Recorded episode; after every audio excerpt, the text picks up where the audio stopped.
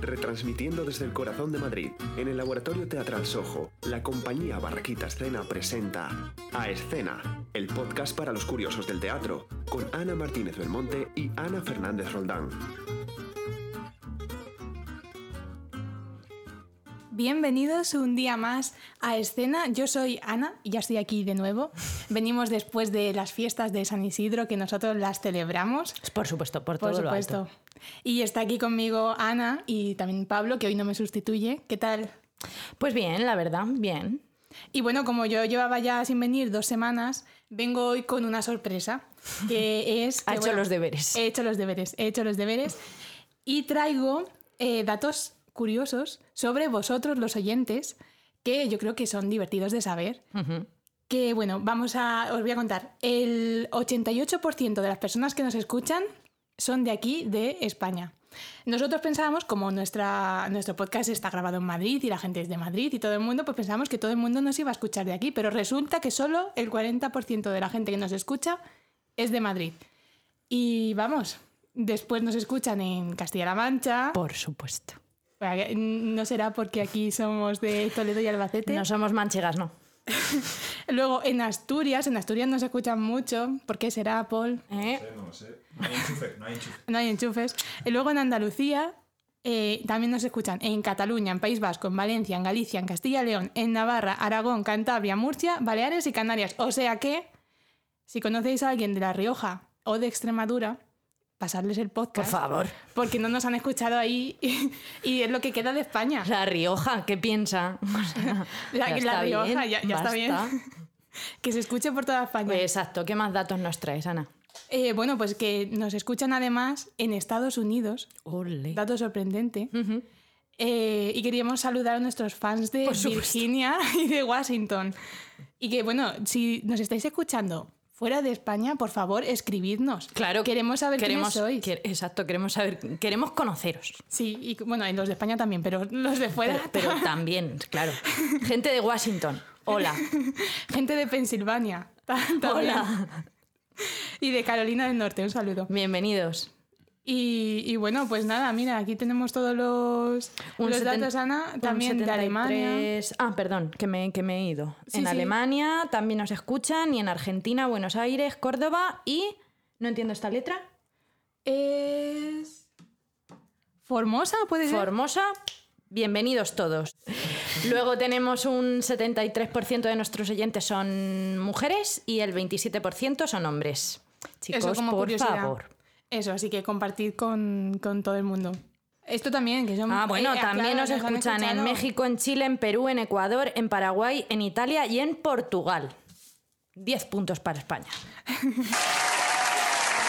Así que nada, muchas gracias a todos los que nos escucháis y, y muchas gracias por llevar el podcast a. Claro, a- tan lejos. Tan lejos, no pensábamos Nada, que el llegaríamos siguiente tan- tan episodio lo lejos. grabamos desde Washington. Sí, iremos a visitar a la gente que nos escucha desde allí. Perfecto. Así que nada, bueno, podemos empezar a presentar al, al invitado de hoy. Claro. A ver, os cuento. Hoy tenemos con nosotros a un artista multidisciplinar formado en diferentes ámbitos, tanto de las artes plásticas y las artes escénicas. Con 18 años se trasladó a Madrid para estudiar comunicación audiovisual y para seguir formándose como bailarín en el CPD. Eh, Mariemma, que el otro día hablamos de... Exacto. Sí. Y posteriormente en la Escuela de Danza 180. En esta época nace también su alter ego Uma Fuman, con el que comienza a trabajar como drag queen para poder pagarse sus estudios. Y ha participado en diferentes escenarios del World Pride eh, y del MADO, ¿se, dice así? Del MADO. Ha trabajado con artistas de la talla de Supreme Deluxe, Puppy Poison. Poison, eh, Kika Lorance, Lorace. Lorance y diversos eventos en Chueca y en varios videoclips. Y actualmente trabaja en diversas salas de Chueca donde ha conseguido consolidarse como drag queen. Hoy tenemos con nosotros a... Tomás Mesa. Uma Fuma. Uma Fuman. Muy buenas tardes. ¿Cómo Bienvenides. estamos? Muchas Bienvenido. gracias. ¿Qué tal? Bueno, Pues bien, bien, estamos con un poquito de caloret, ¿no? Pero bien. No, Ay, muchas nada. gracias por venir. Sí. Que nos encanta. A vosotras por invitarme. Bueno, eh, vamos a decir también que hoy nos- no hemos podido estar en Laboratorio Teatral Soho. Sí. Hoy estamos en la guarida de Ascena. No, No queremos revelar dónde. No, no revelaremos nuestra ubicación. Pero para nuestros oyentes que se pongan un poquito en, su- en situación, Tomás, cuéntanos un poco cómo es la vida diaria de una drag queen. ¿Es fácil separar la vida de Tomás de la de Uma? Cuando pretendes separarla, mm, ya es difícil. O sea, mm, cuando. Porque cuando empiezas a dedicarte al drag, el drag no es tu única vía de, de pagar, evidentemente. O sea, empiezas y tienes muy pocas oportunidades laborales. Eh, entonces, claro, cuando tú tienes que compaginarlo con un trabajo normativo, un trabajo en una tienda, en, en cualquier sitio para pagar el alquiler y demás, sí se hace complejo. Sobre todo porque empezar en el drag es muy caro, no tienes dinero, no tienes oportunidades y encima no, no, el dinero que inviertes muchas veces no tiene retribución hasta que no pasa mucho tiempo. Entonces, es complicado cuando tienes que compaginarlo. Yo ahora tengo la suerte de dedicarme solo al drag. Y claro, mi vida es eso, te quiero decir, igual que mm, un banquero su vida la articula en torno a su oficio, yo mi vida la articulo en torno a mi oficio. Es decir, yo no voy a quedar contigo a las 9 de la mañana ni de coña, porque si salgo de trabajar a las 4 a esa hora, a mí me corresponde dormir, ¿no? Efectivamente. O sea, los horarios son totalmente Distintos. distintos, pero compaginarlo, pues si intentas compaginar una vida normativa con la vida de una drag queen, es imposible, inviable, creo yo. Claro. Sí, ¿Y, qué te llevó a querer ser drag queen? Pues me vino de rebote, aunque yo haciendo así como memoria, pues también me viene desde muy pequeño. Mm, yo la primera vez que actué en Chueca fue porque eh, un amigo mío tenían un dúo y su compañero no podía ir a actuar. Entonces, com- como yo soy bailarín y demás, me dijo, vente, da igual que no hagas el playback, yo te maquillo, yo te peino, yo te visto y te pones a hacer la mamarracha aquí a mi lado porque tengo que llevar dos, dos drag queens. Y eso hice una vergüenza. Sí, bueno. Una vergüenza. No tenía ni nombre yo en aquel entonces, o sea, un maricón pintado con una peluca. Pero claro, a partir de ahí, como que te empieza a llamar la atención y... mm, poco a poco si empiezas a indagar en este mundo y te culturizas en este mundo, porque claro, no es solo una estética, no es, es, es una cultura, es una forma de vida, son referentes muy distintos. Al final lo que te comentaba un poco antes, todo este tipo de personas son personas disidentes, la mayoría. Solo que ahora el, el drag se ha extendido mucho por los diferentes formatos, plataformas y demás. Que todo el drag es lo que ven en televisión, no. No es ni un 20% de lo que, de lo que es el drag. ¿Y cuándo comienza el drag? ¿Cuándo? La antigüedad clásica. Es que, claro, si te pones Te a quiero pensarlo... decir cuándo comienza el eh, drag. Las no mujeres estaban vetadas en el, en el oficio en sí, general, sí. en trabajar. Sí, sí, sí. Entonces, ¿cuándo empieza el drag? Sí. Pues las mujeres empezaron a ser activas porque la sociedad se lo permitió hace que un siglo. No, no, o sea, claro, claro. O sea, hasta los propios bailarines eran todo hombres disfrazados de mujer, si les Claro. tocaba hacer un papel femenino y ahí no había O mujeres. sea, la cultura del teatro, creo yo, o sea, del- evidentemente toda la sociedad influye en todas las artes, pero creo que el teatro en su base no, no se entiende como algo misógino, ni machista, ni homófobo, ni mucho menos, porque al final, si tú partes con esos estándares en el teatro, no vas a poder interpretar nada. No. Porque tú tienes que, que- que ir sin ningún tipo de, de frontera a, a asumir el papel que tienes que, que representar. Claro. ¿Y, mm, y cuáles fueron tus mayores apoyos en todo ese proceso de, de crear Auma? Pues es verdad que, bueno, pues evidentemente pues mi, mi círculo de amigos más cercanos y demás, además al principio como me lo planteaba en plan, ay, ha salido un concurso de drags, me voy a presentar, pues yo ni lo comenté en mi familia, ¿no? O sea, yo estaba fuera del armario y todo esto, yo artista toda la vida, pero el drag nunca me lo había planteado. Perdón. Nada, eso se corta. Eso luego. Eso no sale en el DVD. Bueno, eh, entonces, claro, eh, mis, ma- mis mayores apoyos fueron mis amigas. O sea, y además mi, mi mejor amiga de Tenerife, Alba Oli, ella estudió maquillaje y ella fue por videollamada Imagínate, ella en Canarias y yo en Madrid, la que me enseñó cómo se movían las brochas y cómo se movían las esponjas. Y yo aprendí por vídeos. Y además, Anda. yo no hace tanto que empecé. Empecé ahora cinco años o así, cinco o seis, no sé por ahí. Pero cuando yo empecé no existía TikTok. La gente no hacía directos de Instagram, sino... pf. Entonces, claro, yo cuando una drag queen hacía un directo maquillándose y tomando nota, y antes no, no- no te hacían el... Es el número 247 de la línea... No, no polvo, Te echas de esto. pote. ¿Y qué es? Ah, pues te buscas la vida. O sea, apoyos realmente como tienen ahora o otras compañeras que tengo que tienen una madre drag, yo no tuve. Claro. Eso es guay, o sea, sí- y también, bueno, eso es relativo con respecto a lo que hay ahora de las madres drags y lo que yo considero, pienso que es una madre drag. Pero esas madres drag que te apoyan, te enseñan cómo maquillarte, cómo performar tu imagen, se molestan en que trabajes. Claro. Yo eso no lo tuve. Ya. bueno, ¿Qué, qué consejo le darías a una persona que está empezando en el mundo y no se atreve a dar el paso? Que lo primero, que tenga en cuenta que hacer drag o ser drag no es dedicarse al espectáculo. Son cosas muy diferentes. Tú puedes performar tu imagen e investigar tu drag y desarrollarlo como tú quieras dentro de, de la línea del arte que lo quieras desarrollar, porque al final el drag es todo, o sea, es moda, es arte plástico, arte visual, es eh, artes escénicas, es todo. sí, es un movimiento cultural al final. Es una O sea, no- forma de expresión, no al igual que la danza, concreta, el canto, o sea, no es algo que se ciña a una única disciplina artística. Vale, ahí desarrollalo por donde tú quieras, eh, experimenta, eh, atrévete a, a crear, a equivocarte, a perder dinero, a ganarlo, a, a de todo, porque todo al final es la experiencia que tú te lleves. Ahora, monetarizar tu drag es otra historia. Claro. Dedicarte al espectáculo es otra historia y tienes que saber el mundo en el que te estás metiendo. No significa que esto vaya a ser, o sea, que me- me- estoy como mega dramático, no es que sea esto que vayas a trabajar ahora con, yo qué sé, Al Capone, ¿sabes? que también. Que también hay un poquito de Al Capone, ¿no? Te diré, cariño, well, la noche que es oscura y alberga horrores, ¿no? Sí. Pero que eh, si quieres dedicarte a esto en, en cuanto a lo que viene siendo show de, de- de bares, porque no es lo mismo tampoco ser una drag de hacer imagen y gogo Claro. Claro. en lo que es el espectáculo, la noche, el evento y la fiesta, a estar tú haciendo un micro en un bar, entreteniendo a la gente. Entonces, tú lo que tienes es que tener una propuesta clara. Luego tú investiga lo que te dé la gana, pero tú tienes que tener algo vendible. Claro. Porque si no, no te lo va a comprar nadie. Si no te lo compras tú, no te lo va a comprar nadie. Claro. Claro. Entonces, eso que el drag performa lo que quieras, pero no toda propuesta es válida para comprarla. Claro. O sea, a mí, tam- a mí también me relaja pintar.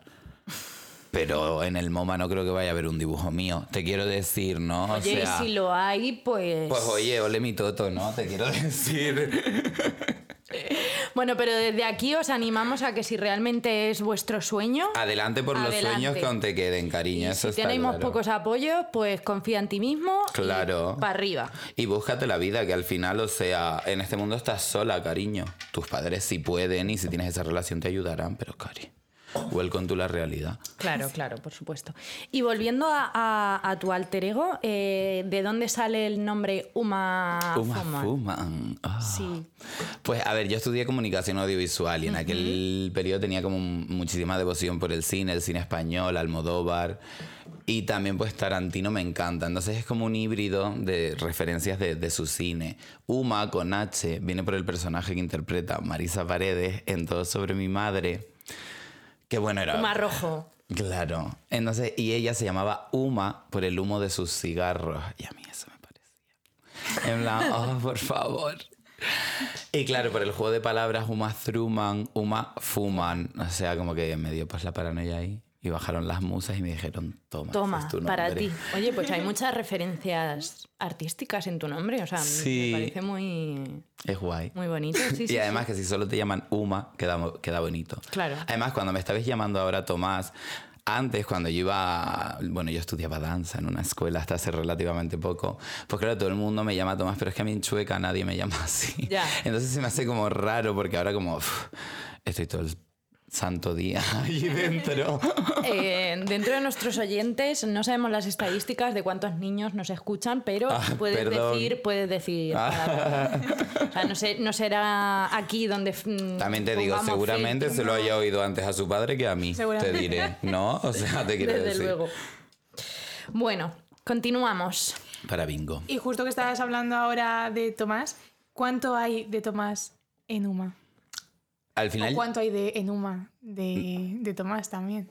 o sea, al final, claro, a ver, entramos en... en- Entramos en. en- en- Abrimos el cajón. Sí.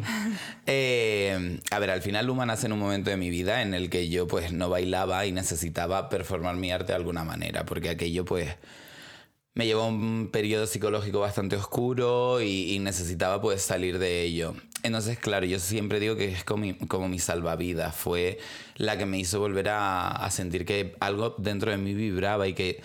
Porque yo desde muy pequeñito sentía que, que yo tenía que contar algo a la gente. ¿El qué? No lo sé. Entonces, cuando eso se apagó, nació ella. Entonces, por eso, cuando he querido decir hasta aquí, se acabó, se acabó el drag, no he podido. Porque es que al final, eh, ¿qué hay de, de Uma en Tomás? ¿Qué hay de Tomás en Uma? Todo y nada. Claro. O sea, Uma al final nace de muchísimas carencias en las que yo estaba en ese momento en el que yo necesité hacer con una máscara para ser fuerte. Yo hubo un momento en mi vida en el que yo sin ir performada, decía, ojalá tener esa fuerza. Porque era tal la disociación que tenía entre el personaje y la persona que yo podía performar cualidades que no tenía en mí. Como mm, en Teresa, es ser eh, directa, eh, decidida, deslenguada, no, o sea, yo de la UMA nunca me caí, o sea, bueno, al principio sí porque tienes que entrar como con las orejitas agachadas, pero yo te suelto a la cara lo que pienso. Mm, Como Tomás me he tenido que callar la mayoría de veces. Eso ¿Me es- entiendes? Porque al- y al final, ser drag, cuando entras en esa esfera, serás la lacra para el resto de la sociedad, pero dentro de lo que es el gueto, porque somos un gueto, porque somos la minoría, es triste, Sí. pero es así, es real, eh, se te ve de otra manera. Te quiero decir, la gente, hay mucho, hay mucho irrespetuoso y hay gente que no entiende lo que es y lo que aporta una drag a, a- a la sociedad. O sea, es muy importante que un niño vea a una drag queen. Claro. Pero con total naturalidad yendo a su trabajo. No hace falta ni que la vea en un show, sino que la vea por la calle. Claro, es muy importante que las drag queens estén en, en televisión, en cine, pero también Pero en también en lados. el metro, ¿sabes? Sí. O sea, que, que vaya una persona en el metro que vaya a trabajar y que pueda ir tranquila, ¿sabes? De que no, nadie no tiene que aguantar ni todas las miradas. O sea, ya no te estoy hablando de una falta de respeto, un comentario, un- que eso ya aparte. Hmm. O sea, eso ya no tendríamos ni que decirlo, pero el que todas las miradas estén puestas en ti y, y no a bien. ¿Sabes? Que, que no, te, que no Efectivamente. siga llamando eh, la atención como algo raro, sino como algo que lleva en nuestra vida toda la vida, que no, no lo ha inventado Tomás, ¿sabes? O sea, la- las drag queen no han salido ahora. Vamos a ya normalizar todo, todo esto. Y sobre todo que, que al final, eh, ahora está pasando, y hoy lo hablaba con una compañera, ¿no? Eh, todo esto de- del drag y drag race ha hecho mucho bien, Sí. pero también ha hecho mucho mal. ¿En qué sentido? Eh, la gente y sobre todo el público realmente ignorante, hay un público muy ignorante que consume drag. Ya. Lo primero, si yo te voy a ver a ti tu obra de teatro, yo nunca voy a tener el valor de decirte, ay, pues me hubiese gustado que en lugar de acabarla casándote, te hubieses muerto y tal. La gente tiene ese atrevimiento con las drag queens. Tú estás viniendo a ver mi show y mi propuesta, que no te gusta, te levantas y te vas.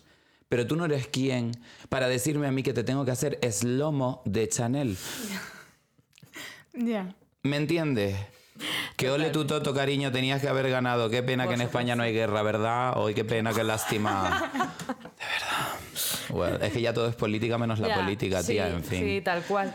Terrible. Eh, y bueno, y hablando de todo lo que estábamos hablando antes, de que. Yo realmente esto- no sé si te estoy contestando las preguntas, Sí, porque sí, me voy sí, como súper por la rama. Nada, no te preocupes. Yo, yo te, yo te vuelvo, yo te vuelvo a traer, no te preocupes. Eh, volviendo al tema de que es un gueto, ¿no? La gueto. Eh, ¿Consideras que, que las drag queen realmente están mm, bien consideradas o reconocidas por el resto de artes escénicas? No. Justifique su respuesta. Allá vamos. Eh, no, porque siempre se nos ha mirado como arte de segunda. Y para aquel que nos considera arte. Claro, claro, claro. Te quiero decir. gente que, que no. Para la mayoría somos un maricón pintado que no tiene nada mejor que hacer o no tiene ni dónde caerse muerto y para pagarse el chutazo o el Me gramito, ponen los pelos de punta. te estoy dando la oportunidad de que salgas aquí, pobrecito de ti. Porque tú estás en la calle y te estoy salvando la vida. No tienen ni puta idea de que son cantantes profesionales, bailarines, diseñadores, artistas multidisciplinares. sí, O artistas. sea, gente de, de, de un nivel de, de- de abstracción. O sea, yo he conocido a drag queens. Las mejores drag queens son las más cultas. Pero no con esto quiero decir que el drag tenga que elevarse a, a un nivel cultureta. El drag tiene que ser muy mundano, el drag tiene que ser un poco macarrilla. El drag tiene que hacer lo que hace el cabaret, ¿no? Traerte de cara lo que pasa. Exacto. Claro. Yo te lo camuflo con mis movimientos, o con mi voz, o con mi imagen, o o lo que lo que te sea. Pero yo te tengo que poner en la cara que te estás preocupando por una guerra y por la otra no. Claro. Claro. Sí. Te tengo que poner en la... O, o yo entiendo eso como drag. Entonces, me he ido de la pregunta y no me acuerdo muy bien qué era lo que me habías preguntado. Si crees que está considerado arte y si está valorado por el resto de las artes, Mm. No, también... no, porque además es que también lo que te comentaba antes, como muchas drag queens defienden su performance sin tener una formación en Claro. muchas veces las miran por encima del hombro por eso, pero no se paran a pensar que la mayoría de drag queens son personas disidentes, que no habrán tenido ni una sola oportunidad en formarse. Entonces, no quiero pintar ni que todas las drag queens somos, joder, eh, yo no he tenido nunca una mala situación en mi casa, ni mucho menos entenderme, ¿no? Cada una tiene su historia y cada quien ha sufrido de una manera Claro. u otra, pero lo que no puede ser es que en un sector laboral absolutamente todas hayan sufrido. Claro. Exacto. Eso no pasa en ningún otro sector laboral. ¿Cómo puede ser que todas hayan sido maltratadas? Porque alguien se cree que le pertenece o porque no, no, como te voy a pagar 60 euros, te pago 30, 60, perdona. Ya. Te quiero decir, ¿a cuánto me pagas la hora? ¿A dos euros? A un artista, págale a dos euros la hora a la Beyoncé.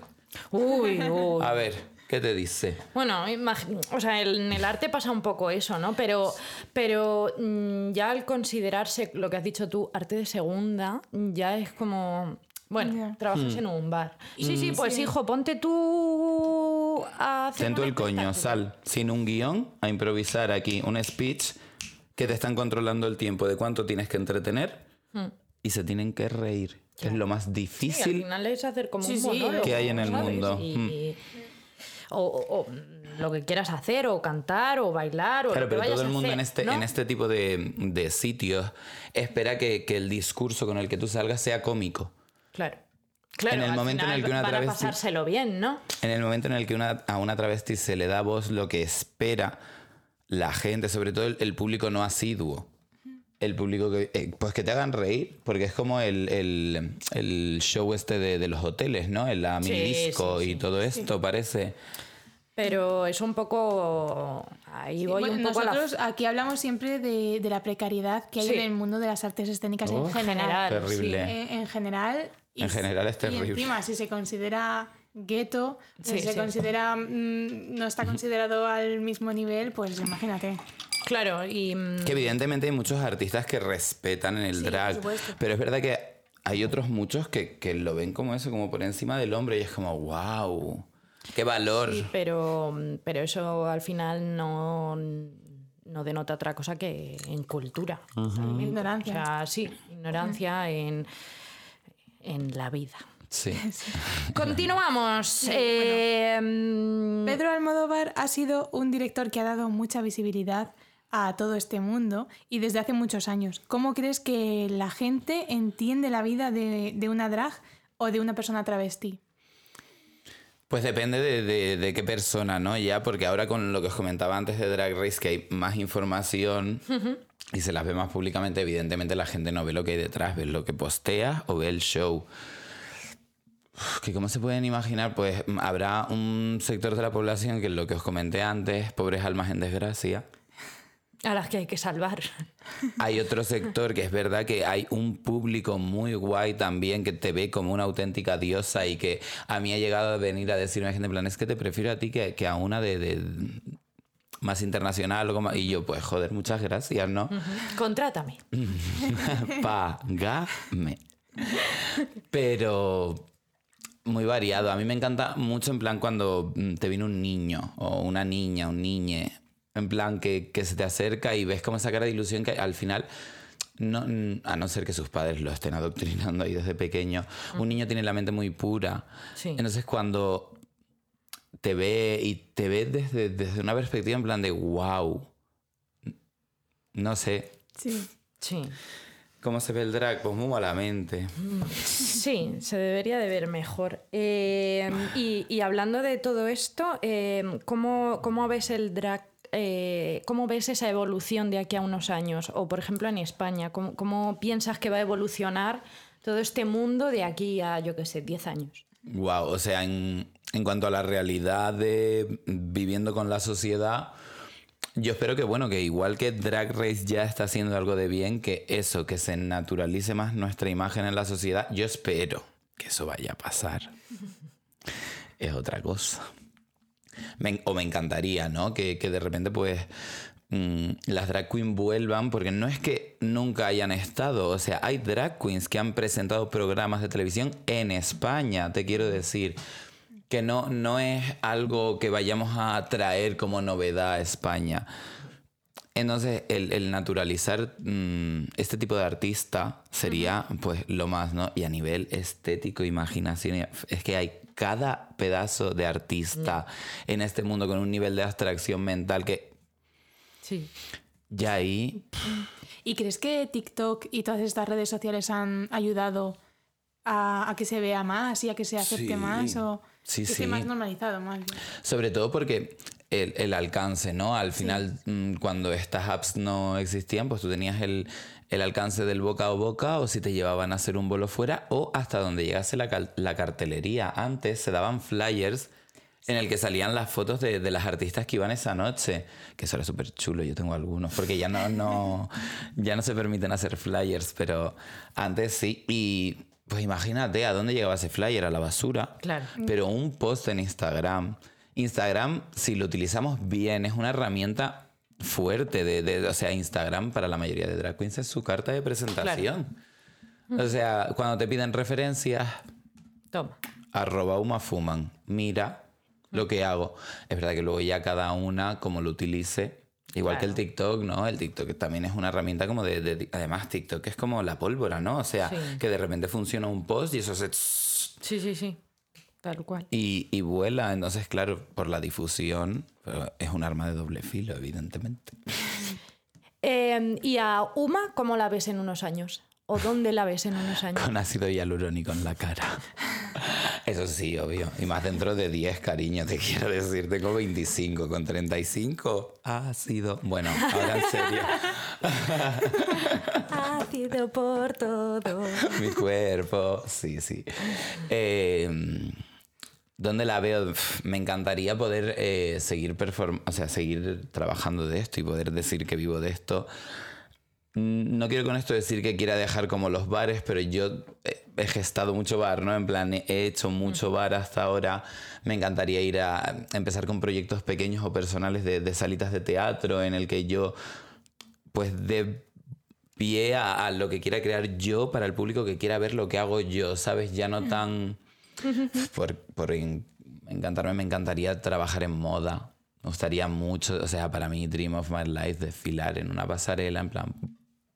Pero, pero ¿querrías ser modelo o diseñador? No, no, no, no, Ambas. como drag queen invitada por el diseñador, te quiero decir, ¿me entiendes? Que eso es Bueno, un eso- eso escándalo. sería una maravilla. Eso es un escándalo que de repente, pues...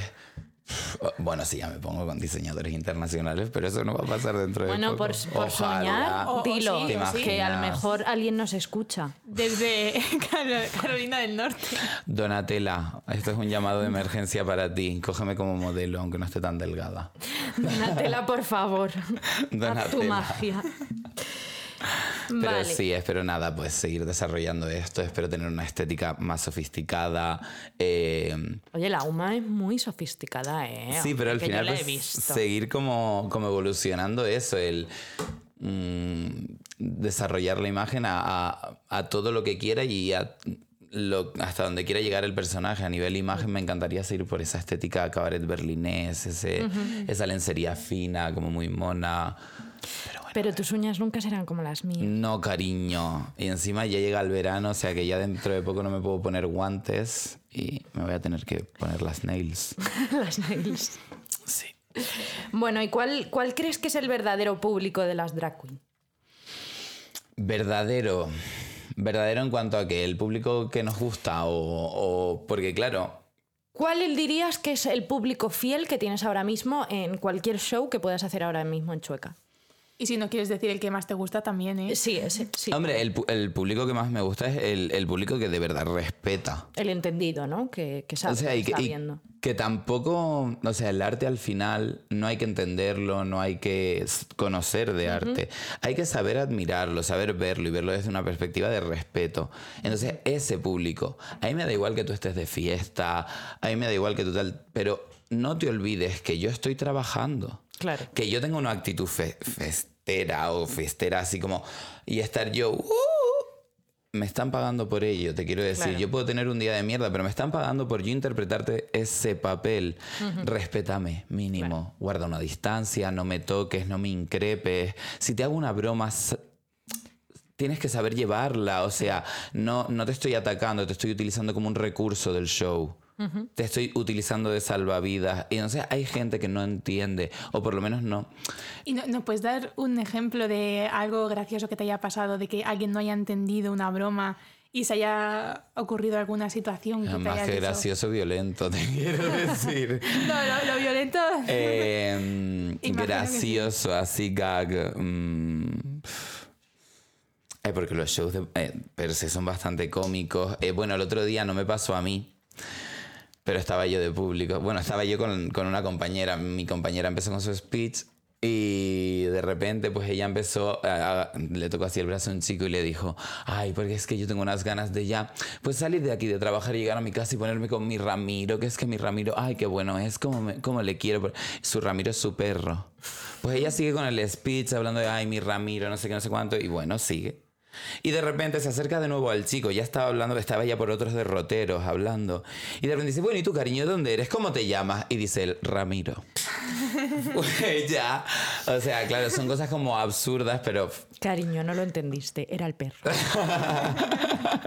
¿te imaginas? Y el otro súper motivado, en plan, oh, oh, quiere que la espere en elegido a casa. mí. No, no, no, era el perro. Sí, pero cosas así, no sé.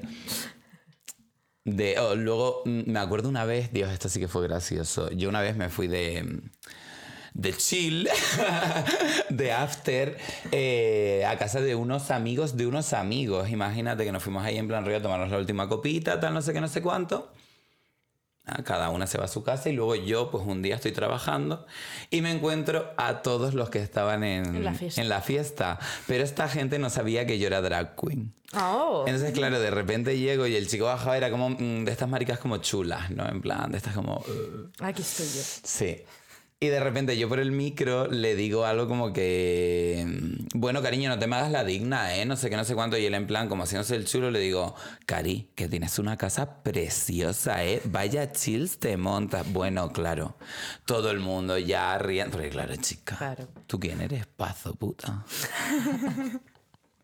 Pero bueno, anécdotas graciosas. Siempre pasan cosas. Lo más gracioso pasa detrás realmente. Sí. Ya, me puedo imaginar. Lo más gracioso pasa, o sea, en escena pasan muchas cosas divertidas, pero, o sea, te quiero decir, somos drag queens. Cada una con su película, performando su personaje a su manera y juntándolas. O sea, que es como juntar a locos. Entonces, claro, puede pasar de camerinos todo. Es Ahí está fiesta, la ¿no? imaginación todo. ahora Bueno, y depende de camerinos, cariño, Bueno. entiéndeme. Quien dice La- camerino Las cajas de Suez. el almacén. Sí, qué triste. Poniendo tu ropa ahí con las botellas vacías, todas manchadas. Es que Ay. Es terrible, en fin. La precariedad. Sí, total. Bueno, pues eh, vamos a hablar de una cosa que le preguntamos a todo el mundo. Eh, y que creo que va a ser muy interesante. ¿Qué son o qué significan para ti los teatros y los escenarios? Pues yo creo que es un, un lugar de creación y de experimentación, ¿no? O sea, por mucho que la pieza o lo que tú vayas a performar esté terminado, sacarlo cada día a escena y más. O sea, yo creo que el teatro es como mm, la sala de danza, ¿no? O sea, son sitios que, o la sala de ir a ensayar, un, un músico o de teatro, se les tiene un respeto, porque son sitios en los que nacen cosas muy fuertes, muy, muy impresionantes. Un teatro o sea, un teatro te remueve, un teatro te, te- te hace vivir, te mata, te, te- o sea, es impresionante. Entonces, los teatros, eh, o sea, es la vida y es como el más de- del artista escénico, creo. Da igual al que sea, pero que sea un teatro. Sí. ¿Me entiendes? Da igual si estamos en la cuarta pared o en la escalera de Jacob o estamos en el Madison Garden. Claro. Claro, es otra infraestructura, otra historia, pero a quien de verdad vive este arte, o sea, o las artes escénicas, creo que es el hecho de, de un teatro, de esa magia que crea. Sí, sí. Qué bonito. Sí. Eh, ¿Podrías, totalmente cambiando de tema, contar a Hacer croquetas, oyentes? ¿te imaginas? Venga, trae la bechamel, nena. O sea, Que me entre la comería, o sea, bechamel. me, me comería ahora mismo unas croquetitas. Hombre, aquí. tía, con un tintito de verano. Claro. Eh, Pues si te pones no te vamos a decir que no. ¿Te imaginas? Y yo aquí todo el rato. El ASMR. Uma Fuma. Divierte y cocina. ¿Te imaginas? Sería Un maravilloso. nuevo canal. Bueno, que me, que me liáis. Eh, ¿Podrías contarnos alguna anécdota o la anécdota más vergonzosa que te haya pasado en un show? Cuando se me cayó la peluca. O sea, eso fue ridiculus totalus. O sea, no se me cayó de gato al suelo de... Pero yo llevo eh, como un relleno en el que envuelvo mi pelo y sobre eso engancho el postizo. ¿Qué ocurre? Que yo, o por las prisas o eh, la inexperiencia o lo que sea, enganché mal el postizo. Y yo estaba haciendo la canción de Fuego de Lenny Fureira. Bueno, Recordemos el movimiento clave de, de Claro, esa canción claro, Fuego, claro. opa, y toda la peluca para un lado. Y pues se levantó del palo de que se vio todo el refajo. En plan, que, que es como con una redecilla, pero color carne, que tú... sí, sí, sí, sí, sí. Pues tú imagínate el moñete aquí y la peluca como... Mira, Fat, se vio el gorro por... Mira, yo me agarré así y acabé el número en- como Ay, buenamente ay, ay. Sí, porque que se te vean las bragas, pues en mi caso es la intención que quieres que te Claro, vea. claro, O sea, yo soy claro, un poquito fresca. Pero claro, que se te vean... Los se te- refajos, claro, la no. patilla, o sea, a ver, que luego cada una performa y hace lo que quiera. Yo aquí no hablo como que esto sea para todas las drags, pero para mí, que se te vea hombre. Y mira que yo llevo un- una imagen muy andrógina, pero que, que sea por cosas de despiste y no porque lo has hecho a propósito. A mí me da igual que tú lleves pelo en el pecho. Pero si se te ve, pues como lo llevo yo ahora, que denota que lo sueles llevar depilado y es porque o te ha dado pereza hoy o lo que sea, o que se te vea de repente saliendo de la peluca tu patilla. Ya, ya, sí, sí. Ella sí, es como, sí, rey, afeítate hasta más arriba, cariño. en plan, que una mujer no tiene ese tipo de patillas si tiene el pelo largo. O, bueno, una peluca, un- Claro, un, pelo. No... Sabes que luego cada una es que, claro, la imagen que quieras llevar, pero la que yo llevo en concreto, que se te vean los, re- los pliegues de las medias, tal. Claro, sí. Porque claro, tú ves todo un divineo, pero todos son rellenos, cosas puestas, claro. Sí. Corsé. Tú llevabas el corsé Sí, este, mira, ¿no? tía, claro, qué los que dolor de unas vida. heridas po- por, los corsés Uh. que sí. El moratón del corsé. Sí, sí, sí. En fin. En fin, ¿Y algún cotilleo que pueda saberse? A ver. No, eso no. Es que eso no es podemos tampoco. no decir nombres. Podemos no decir nombres o... No, pero sí, yo voy a decir que todo el mundo Ah, ah. performa su arte. Bueno, con eso, eh, eh, que cada una quiera entender lo que quiera. Pero en la noche, todo el mundo performa su arte. Quiero decir. Next. Next. Vale, pues vamos a dar paso a la ronda de. a la ronda rápida de dudas existenciales. Aquí simplemente tienes que De contestar cultura general. eh, lo más rápido que puedas. Rápido. Sí, Lo que se te o ocurra. cortito, Ah, o lo que tú quieras. Vale, ¿qué es lo más duro de este mundillo? De este mundillo, la precariedad absoluta. La droga. La droga. ¿Cuánto tardas en maquillarte? Uf. Mira, en maquillarme pues será una hora y media, pero el proceso total desde que yo pongo una cuchilla en mi cara a que yo llego al local son tres horas. Y Guau. si pudiese ser una figura importante del drag, ¿quién querría ser? La flamenca de encima de la tele. Uy, lo, lo- Pero Ahí yo misma. O sea, lo que quiero es que Uma Fuman sea una figura importante del drag. No quiero ser otra, quiero ser yo siendo alguien importante. me parece, o sea, me parece Claro, maravilloso. por eso digo la muñeca de la tele. O sea. Bueno, dentro de tu show, ¿cuál es la canción que más te gusta interpretar? Eh, me gustan mucho las baladas, es lo que más disfruto. Y una de las con las que más así puedo llegar a romperme es con las ganas de Zahara. Oh. Pero también me gusta mucho hacer eh, I Have Nothing de Whitney. Oh. O sea, muy, muy, muy. Oh, oh, oh.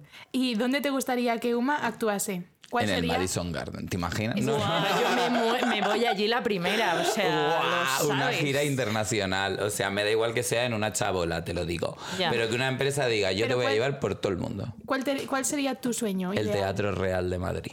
Wow, Qué me encantaría. qué bueno. Y salir a escena vestida por esos sastres, Iríamos peinada por esos peluqueros y con esa acústica, con esa orquesta tocando para ti. Y una cantante entre cajas cantando y yo haciendo el playback. Tú imagínate Qué show. cómo con todo mi coño moreno yo ahí, O sea, por favor. con un lo- pañuelo en la mano, que es lo mítico de... Me Eh, encantaría. Pero mandaría un mensaje a los peluqueros del Teatro Real, por favor, le sujetáis bien el postillo, ¿eh? Por O favor. sea, vamos a ver. Claro, pero no haciendo una ópera, ¿no? En plan, que el sitio sea el teatro real, pero performando un espectáculo. El tuyo. Mm. Eh, qué sí, bonito. lo que sea. Pero ese es, es que me parece tan bonito. Ya, sí. Bueno, entendemos que ahora al oyente le han entrado unas ganas increíbles de ir al teatro, de ver un espectáculo. Bueno, se muere ya en su casa. Está ya Eh, comprando la entrada. Claro, entonces no puede controlar eh, eh, su necesidad de ir al teatro, pero por si alguien aún en su casa tiene alguna duda, nosotras traemos la sección de razones indiscutibles para ir al teatro. Nuestra razón de hoy para ir al teatro o ver cualquier espectáculo eh, es, a ver, a ver, a ver, ¿qué se nos ocurre? Eh, el poder que este tiene para abrir la mente de los espectadores. Que viene hoy muy al caso. Sí. Sí. Abre tu mente y descubrirás. ¿Nos puedes dar una razón, la tuya, para ir a, a ver shows, a ver eh, actuaciones en vivo o al teatro? Porque, ah, y además ahora con todo esto de los móviles y todo, es lo único que haces única y enteramente para ti. Lo único, es- y además es una cosa que siempre te va a nutrir, siempre te va a hacer bien, porque aunque no te guste lo que estás viendo, te está haciendo muchísimo bien, porque estás viendo algo. Sí. Estás viendo que en el mundo existen más cosas. Es como, ve, Sí. experimentalo y sobre todo por, por el poder ¿no? de, de las artes escénicas, lo que hablábamos antes, de, de transportarte, de... Muy bien, muy bien. Bueno, eh, antes de ir cerrando, recordamos que la cuenta de Tomás en Instagram es arroba Tomás Mesa Jerónimo. No, Mesaj. Mesaj, Mesaj. perdón. Y el de Uma es arroba umafuman. Con H y con F, no, no se me pongan internacionales que luego no sabéis hablar inglés. Eso. Y cuéntales, por favor, a nuestros oyentes dónde pueden ir a verte actuar, porque de verdad que no os lo podéis perder. Mira, pues como no quiero hacer promo a absolutamente ningún local de Chueca porque ninguno lo merece. ¡Qué macarrilla! En Chueca, cariño. En Chueca en general. y si no, en mi, en mi Instagram yo siempre comparto el sitio en el que voy a trabajar. Eh, pero no, no quiero hacer. La quiero publi decir para ella. Que la paguen ellos, su publi. Es. Si alguien quiere ser Que te sigan al patrocinador. Insta, que te sigan al Insta y Sí, que si os apetece.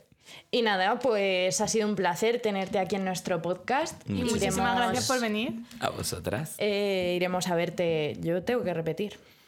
Estás tardando, cariño. Ya, estás sí, tardando. Cierto, cierto. Yo me uniré también. Claro que sí. Pablo Venir este fin de mismamente. Trabajo todo el fin de. Pues yo no Pues- tengo plan. Allí que estaremos. Así que estaremos. Wow. Bueno, Tomás, ha sido de verdad un placer tenerte aquí, que nos cuentes un poquito tu experiencia, que se visibilice mm, este mundito. Y, y nada, que muchas gracias. A vosotras. Y bueno, nuestro Instagram para el que nos quiera seguir es arroba barraquita barra baja a barra baja escena.